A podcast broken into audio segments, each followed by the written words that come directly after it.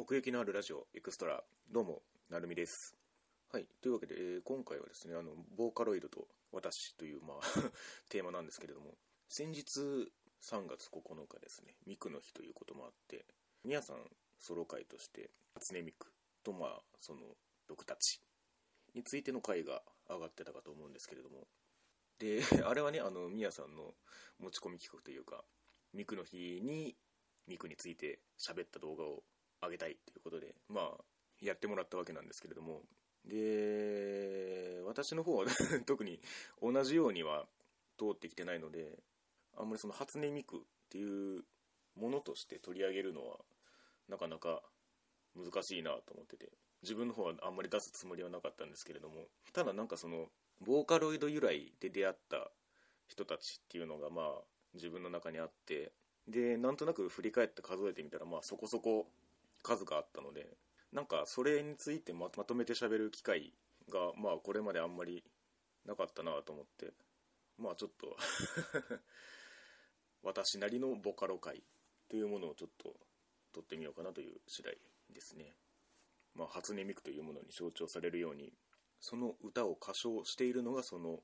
存在であるっていう認識がやっぱりそのね出始めの頃の方がより強いっていうことがあるかなと思うんですけれどもだからある意味そのミクだったらミクっていうキャラクター性に修練される形の曲をミヤさんはまあ上げてくださったわけなんですよね。でその私のそのボカロのハマり方っていうのが最終的にその作ってる人を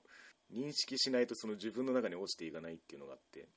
昔はよくそのランキングに上がっている曲を聴いて知るみたいなこともあったにはあったんですけどなんかその数曲溜まってああこの人だなっていう印象が固まってでなんか音源でまとめて聞いてようやく 自分の中に残るみたいなねなんかところがあるので、まあ、それを通してこの残ってった人たちみたいなものをちょっとここで紹介できたらなと思っております。なのである意味そのまあ そこもねあのミヤさんとのその対照的なところになるかもしれないんですけれどもボーカロイドっていうそのキャラクター性をどんどん抜いていった方向性に落ち着いていくことになるんですけれどもまあちょっとその時系列というか時代感はあまり正確ではないんですけれどもなんとなくボカロ遍歴を振り返るような形で見ていこうかなと思います。やっぱりね出会いというか最初はまあもうスーパーセルですよね。ボカロ黎明期とそのニコニコ文化っていうのは切っても切れない関係にあるのでねメルトや ワールド・イズ・マインなんかはあの時期ニコニコを見てたら知らない人いないんじゃないかっていうぐらい象徴的な感じですけれどもまあそのボカロ黎明期のスーパースターに多分に漏れずハマっていてというかその後まあそのボカロ歌唱じゃなくなって、まあ、今でいうところの柳凪さんですよね。凪さん歌唱になって「君の知らない物語」とか「さよならメモリーズ」とかどんどん出ていくわけなんですけれども「君の知らない物語」にしたってねあの化け物語のエンディングだったりしたのでなんか もう自分が辿ってる道の先にこのスーパーセルがいるみたいなねそんな感じもあってまあまあ今でもねエゴイストの曲なんかはバリバリアニメで出会うわけですしまあその最初に出会った頃からその今の最先端に至るまでその曲のテイストとかはいろいろ違ったりはするんですけれどもなんか違う強さがそれぞれにあってなんか結果的にどれも今でも好きだなという感じがしている不思議な存在ではありますね。スーパーセルとしての音源はサードアルバム以降出てないような気がするんですけれどもやっぱりねそのいわゆる元祖的な 存在としてまあここから始まってるっていう人は多いんじゃないですかね。続きまして、えーモルさん。MOL と書いてモルさん。まあ P 名で言うとモルモル P っていう 名前だったりするんですけれども。これもねなんとなくそのニコニコに使ってた時に出会った曲で「ハイセンスナンセンス」っていう曲があるんですけれども。これのねあのー原曲というかまあそのつまりミュージックビデオ 絵がついてるやつを一回ちょっと聞いてみてほしいんですけど あの結構あの狂気に満ちた曲ですね。可愛い絵と裏腹に中毒性のある動きをしていてタグにはね「あのお前らの嫁だろ早くなんとかしろよ」っていうタグがずっとついてるっていう。これを撮る前に一回見てみたらミリオン突破してましたね。なんか昔はなんかあの何十万再生が近づいてくるたびにあの 何十万逃げてっていうコメントがついてたのをよく覚えてるんですけれども。そんなモルさんはですねあのミクウェーブっていうアルバムを出してましてまあそのタイトルから察するにニューウェーブよりの音楽っていうことになるんですけれどもなんか当時のそのボカロ界隈の その本流からは多分外れた存在だったんだろうなという今振り返って思うところではありますけれども。まあこれはこのハイセンスナンセンスを、まあ、聞けばわかるっていう感じですね。続きまして、えー、古川本舗、まあ、古川 P さんなんですけれども。この方もまあ特殊っちゃ特殊で今はもうニコニコのアカウントが消えててその上古川本舗としての活動も終了してしまっているっていう 人なんですけれどもだから何ていうかボカロ P として取り上げるのもまあどうかというぐらいの人ではあるんですけれども有名なところでいくとマグスとあとグリグリメガネと月光虫とかその辺かなっていう感じですね。このマグスっていう曲 読み方合ってるのか知らないですけどこの曲がめちゃめちゃ好きで本家の動画は消えてしまってるんですけれどもまああの転載された有志の動画があるので今でもそこで見れるっちゃ見れるんですけどあのサムネになってるこの一枚絵と歌詞の出し方がすごくかっこよくてこの1曲だけで惚れ込んだと言っても過言ではないんですけれどもただその古川本舗としての音源に出てるものガールフレンドフロム京都とかAlice in Wonderword あたりをよく聞いてたんですけれどもこれはもうあのボカロではなくていろんなボーカリストの方を呼んで歌ってもらうっていう手法をとってて Alice in Wonderword に収録されてるマグスは人が歌ってるという。もともとまあボカロを使ってたってこともあってエレクトロニカってジャンルとしては評されてたんですけども古川本舗としてのアルバムはどんどん渋谷系っぽい方向に振られていってもう歌唱テイストとかその曲の感じとかどんどんそっちにしまったのでそのマグスだけを期待して聴きに行くと若干肩透かしを食らうという そんな感じもありますね、まあ、本当にその声というかメロディーというか丁寧に音を置いていく感じがボーカルを大切にしてる感じとつながっててそれはそれで非常に心地の良い曲たちなんですけれどもまあ今回のそのボカロ関連としてはこのマグスを一回聴いてみてほしいですね。タグとしては歌ってみろっていうのが つくぐらいのねあの歌詞と聞こえてくる音が一致しないでおなじみなんですけれども。さて続きまして、えー、モナカファクトリーさんですね。P 名としては10日 P という名前があるんですけれども。これはねあの 作曲を始めてから10日で曲を投稿したという信じられん逸話に 由来するんですけれども。なんかそれで確か本も出してましたね。あなたもすぐ作れるみたいな感じの。ハマったのはあの火星に揺れる彗星、まあ、水に声と書いてこのアルバムですね、まあ、火星のタルトとかその辺が入ってるやつなんですけれども。音の切り方とか置き方とか、まあ、結構ピアノが主体だったりするんですけれども淡々と積み上げていくような感じがありつつまあシンプルながら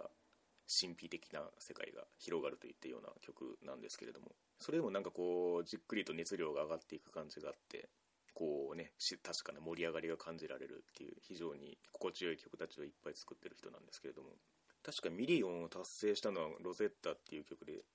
ああ確かにこれはなんかボカロ界隈で受けそうだなっていう そんな曲もあるんですけれども。この「火星に揺れる彗星」にはあのお若さん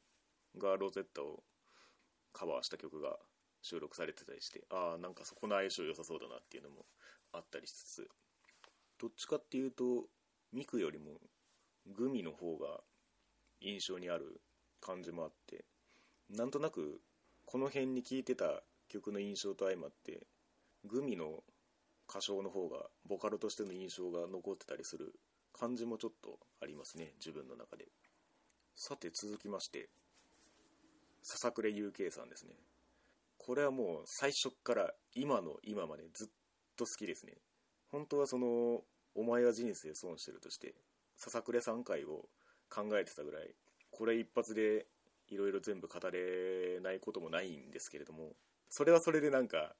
身構えちゃってねなかなか出せなかったんですけれどもいいやもうこの中に入れちゃえと思って。ちょっとここで一回触れておこうかなという感じですね。ハロープラネットがなんだろう初期の曲としては一番有名かなと思うんですけれども、まあ、そこに至るまで結構チップチューンメインだったりまあその使われてる絵がドット絵だったりしてその辺へのそのモチーフも結構多いんですけれどもしかしそれだけではないっていうね。まあもともと最初からその物語性が強い歌詞を書く人で、まあ、複数の曲で一つの世界観を作るみたいなことも最初の方からずっとやってることではありますね。そのハロープラネットに続くラララ週末論っていうその楽曲群があるんですけれども週末がやってくる僕らの16ビットウォーズワンダーラストでハロープラネット。使ってるボーカロイドもそれぞれ違えば曲調というか印象もねそれぞれ全然違う曲なんですけれども週末としてのそのチップチューンの置き方のその温かみと優しさになんだか泣けてくるみたいな。そんな世界観があったりしますね。だから全体として見ると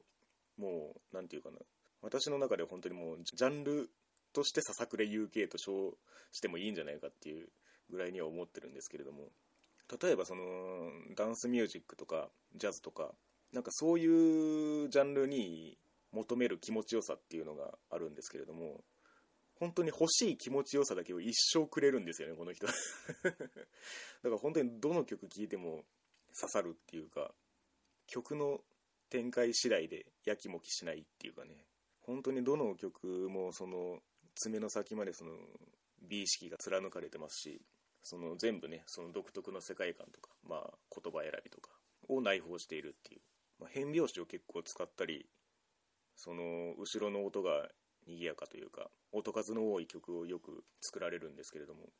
そのささくれ UK という名のもとに全てが修練するというまあそんな感じもありますね。まあそのボカロ初の人がそのまあ外部のそのボーカリストを呼んだりとかあるいはその本人歌唱を、まあ、自分自身が前に出て歌っていくっていう風にシフトしていく人っていうのは多くいるんですけれども笹暮さんに関してはそれを両軸として成り立たせてしまえるところもあってさっきその冒頭の方でミクとしてのキャラクター性とかその辺り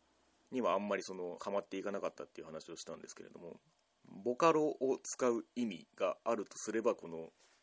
笹暮さんのようなやり方が一種の回答なんじゃないかと思ったりもしますね。セカンドアルバムに「現実アイソーポス」っていう作品があるんですけれどもこれはテーマはあの人と鬼人、まあ、つまり、まあ、機械の人ってことですかね。人と鬼人っていうのをテーマにしててで半分がボカロの曲でもう半分がボーカリスト歌唱という一つのアルアルバムの中にどっちも入れてかつそのテーマとして包括したという結構すごいアルバムだなと思ってるんですけれどもこれを聞いた時に一生ついていくぞって 思ったっていうそんな感じですね。イベント配布のその個人名義のミニアルバムみたいなのもちょくちょく出てるんですけれどもそこではインスト曲とかそれこそボーカリストフィーチャー曲とかねが多くて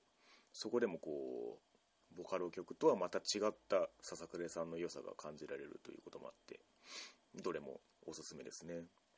でまあその音数の重さから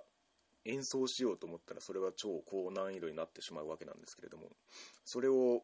スーパープレイヤーを集めて実現させてしまったのがこの UK ランページというバンドなんですね。最近まあ最近でもないですけどもここ1年くらいで活動を活発化させてきてこの間念願かなってライブにも行ってきたんですけれども本当にねこの笹暮さんの世界観がバンドで聴けるっていうのはねものすごいことなんですよ。本当にあの バチバチのプレーが見れるので、ね、この UK ランページもぜひねチェックしていただきたいですね。さて続きましてそんな笹倉さんとはレーベルメイトでもありますピノキオ P ですね。どうでしょうね。結構昔から曲を投稿されてるような割と古株の印象もあるっちゃあるんですけれども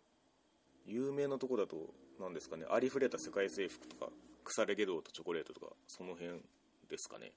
私がハマったのはあの「空っぽのマニマニ」っていう曲でサムネになってる一枚絵がめちゃめちゃセンスにあふれてるんですけれどもこれで結構ハマった感じがありましたね。でその「空っぽのマニマニ」が収録されてる「オブスキア・クエスチョンズ」っていう、まあ、アルバムがあるんですけれどもただその時はなんかそれ以外の曲にはあんまり深くはまらなかった覚えがあって。で結構時間が経ってからあの笹倉さんがライブをやるっていう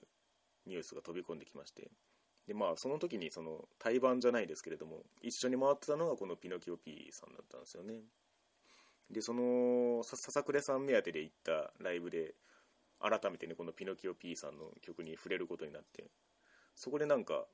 真に目覚めたというか。あこんな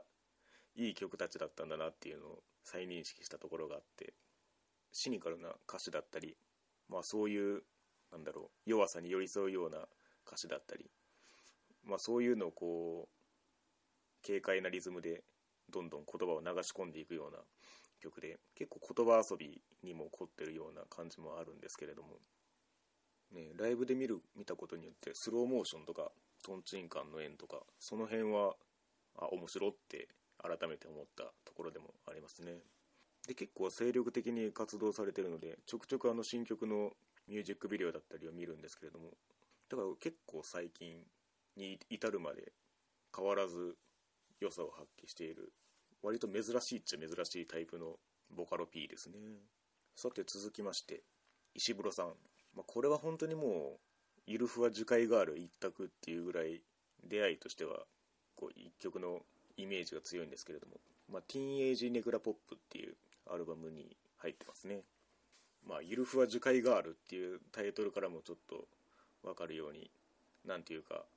その孤独の哀愁となんかそれをちょっと笑い飛ばすような感じ。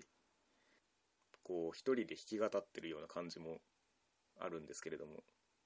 まあね あのアルバムのタイトルが「ネクラポップ」ってあるみたいに。まあそのなんだろうな。教室の隅っこから石を投げるみたいな。そんな感じがありますね。まあこのアルバムのジャケットとかまあその曲のサムネとかもそうなんですけれどもシンプルな背景にあのオリジナルの女の子がいつも書かれてて、まあ、本人が書いてるんですけれどもなんかそれもねアイコンとして印象的でその手書き感というかね生っぽい手触りが何ともメッセージを刺さりやすくしてる感じもあるんですけれども、まあ、今はあまりその石風呂名義というか、まあ、そのボカロ P としての活動は多分あんまりされてないと思うんですけれども今はねあのネクライトーキーというバンドを主にやってまして確かこの間アルバムが出たはずなんですけれども「こんがらがった」っていう曲のネクライトーキーのねあの曲ののミュージックビデオが 好きでよく見てますね。やっぱり通じるものがあるなというかずっとやり続けてる感じがあるんだろうなっていうのが分かるそんな方ですね。まあそのこっちにもネクラって入ってますしね。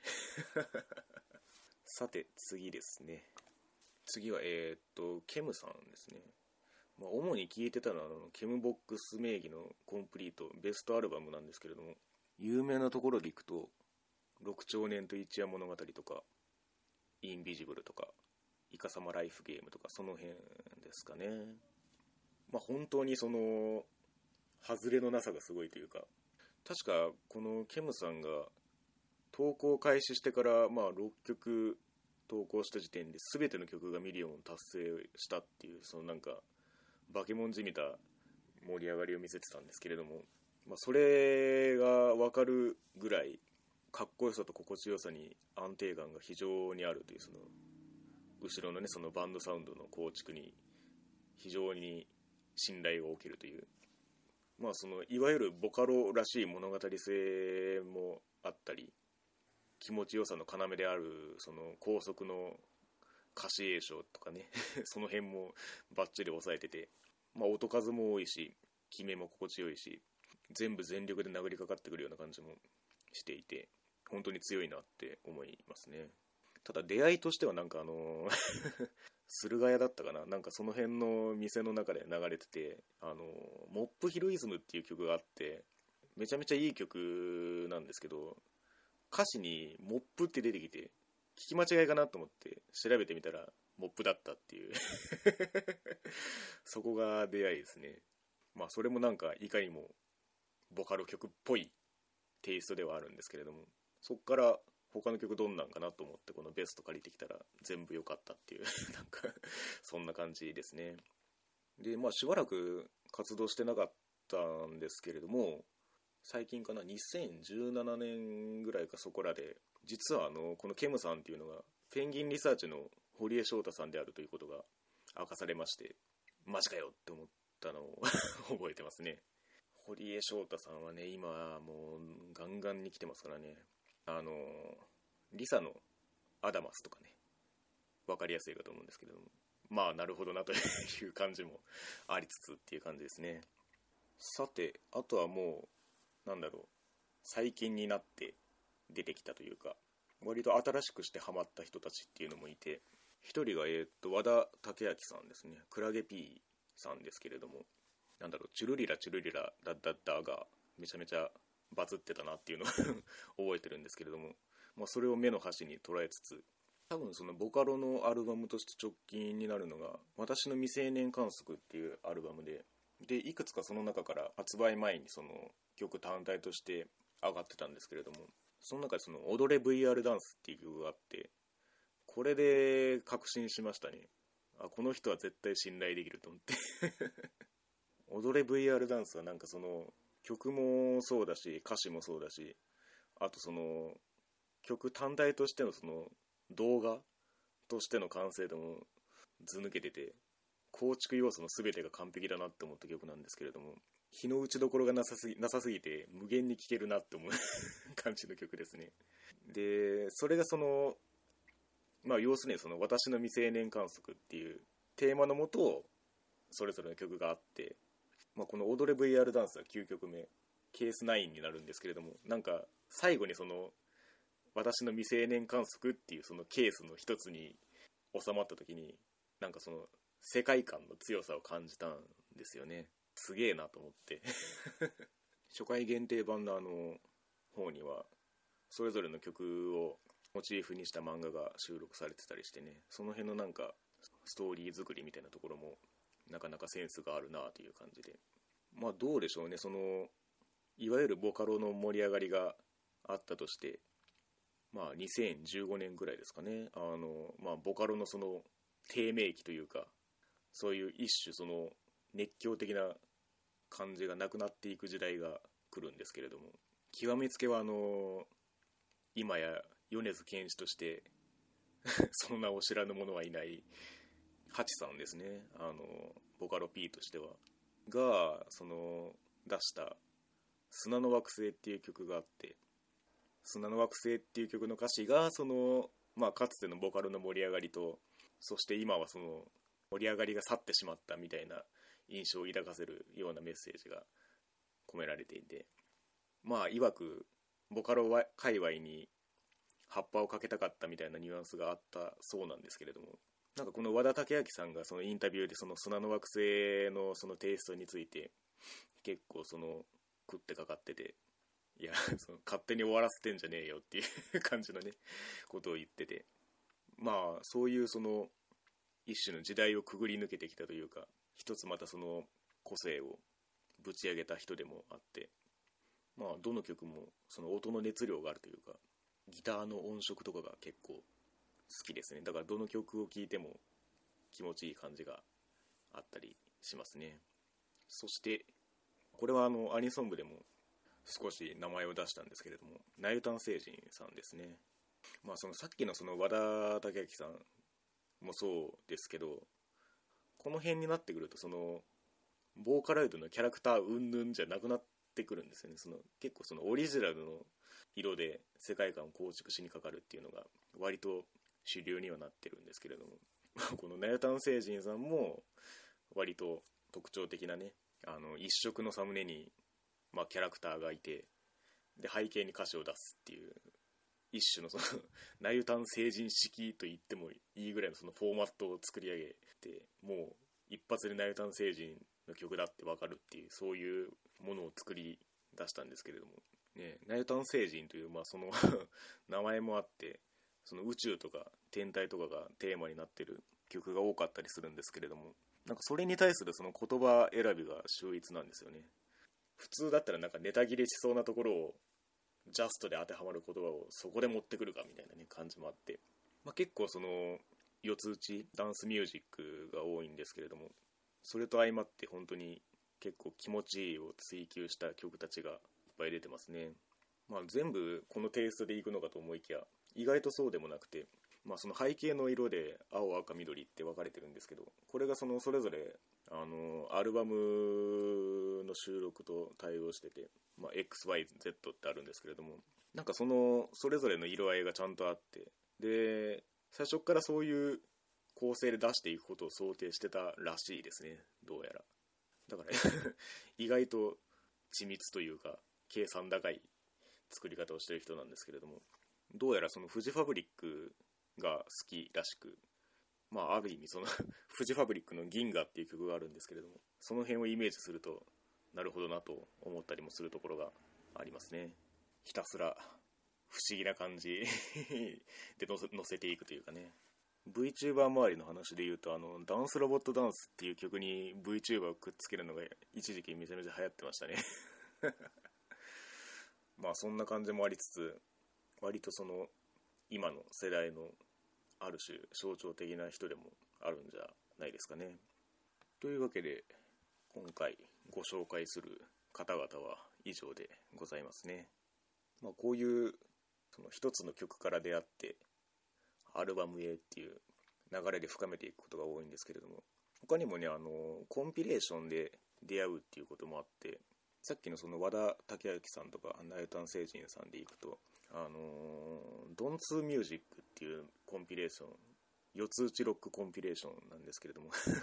それをこのドンツーミュージックっていうこうつけてしまうのがねなんかもうすがすがしさを 一層感じられるんですけれども。本当にこの2人に求めてる一つの側面がギュッと詰まってるコンピレーションで他の人たちもねああ四つ打ちに対してこういう回答を出せるんだっていう曲があったりして結構面白い曲が集まってますね。今この「ドンツーミュージック3まで出てますのでこっちもおすすめですね。あともう一つこの2人の共通でいくとあのモノカラーガールスーパーノバっていうコンピレーションがあってそれこそその楽曲のサムネイルですね。単色の背景プラス少女っていうモチーフになってる人たちが集まってるっていう。なんかこれもねこのくくり考えた人天才だなって思いましたね。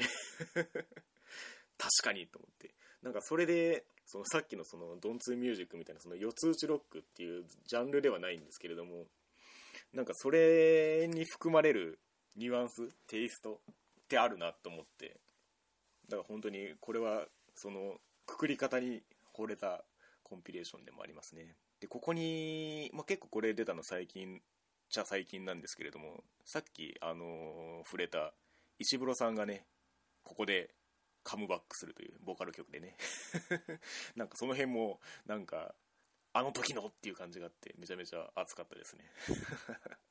であと一つあのこれははるか昔にあのブログで触れたこともあるんですけれども今回紹介したあのモナカファクトリーさんとか笹暮さんとかが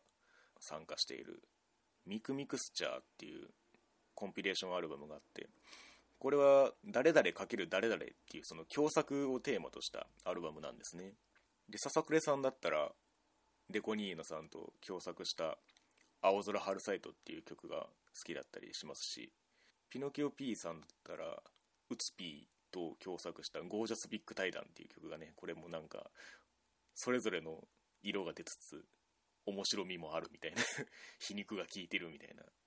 なぜかあのミュージックビデオにアルファさんが出てたりする曲ですけれども、まあ、そんな曲があったりあとモナカファクトリーさんと共作してるのがあの K0 プラス A っていう人なんですけれどもこの人と出した「夜更けのシュクレ」っていう曲があってこれは本当にモナカファクトリー曲に求めるものがぐっと詰まってますね。でこれこの夜更けのシュクレをきっかけにして K0 プラス A さんもいくつか音源を手に入れていくことになるんですけれども今回これ撮るにあたって久々に調べたらその当時知って以来あまり音源は出されてなかったんですけれどもなんかそれ以来の新譜を今制作中ということでなんかすごいタイミングだなと 一人で勝手に思ってますけれどもまあそんな感じもありこういうねあの化学反応というかも楽しめるのも一つ面白いところだなと思っておりますんでよければねこういうアルバムなんかにも手を出してみるのもいいんじゃないでしょうか。まあさっきそのボカロ P を経てどこへ行くのかっていう話を若干途中でしたんですけれども結構やっぱりそのまあ特に今の時代そうですかね。その本人歌唱での活動にスライドしていくことが結構多いんじゃないかなと思うんですけれどもやっぱりその自分の声じゃないことボーカロイドに託して託したからこそまあできる。世界観みたいなものもあって。でそのテイストを引き継いで本人歌唱で出せる色合いもあってっていう。なんかそういうなんだろう。一種のその対比じゃないですけれど、まあ、それぞれの味わいを比較して聴けるのもまあその一種ボーカロイドの良さでもあるのかなと思ってて。なんかいろんなきっかけを、まあ、つまりその曲を作る人とのつながるきっかけをくれるのでまあ結構昔からね今の今までそんなに多くはないんですけれどもどこかでこうつながる瞬間があって面白いなと思ってますね。最近だったらあのシャルルでスマッシュヒットを飛ばしてるあのバルーンさんですね。があの須田圭な名義でまたあの曲を出しつつありますけれどもなんかこの辺もねまたやっぱりその今の在り方っていう感じがして気になる存在だったりしますけれどもまたね今後もそんな出会いを楽しんでいければいいなと思っております。ここで今この中で触れた曲をいくつか概要欄にでも貼っておこうかなと思うのでまあ興味が湧いた方は適当にその辺覗いてみていただければ幸いでございます。というわけで、えー、ざっくりとした振り返りではございますがこれがボーカロイドと私ということで自分的ボカロ C でしたね。まあ人それぞれその歴史はねあるでしょうけれどもそういや昔こんなボカロ P にハマってたなっていう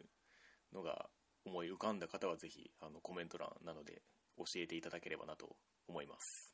はいというわけで、えー、奥行きのあるラジオエクストラボーカロイドと私の回でございました。ありがとうございました。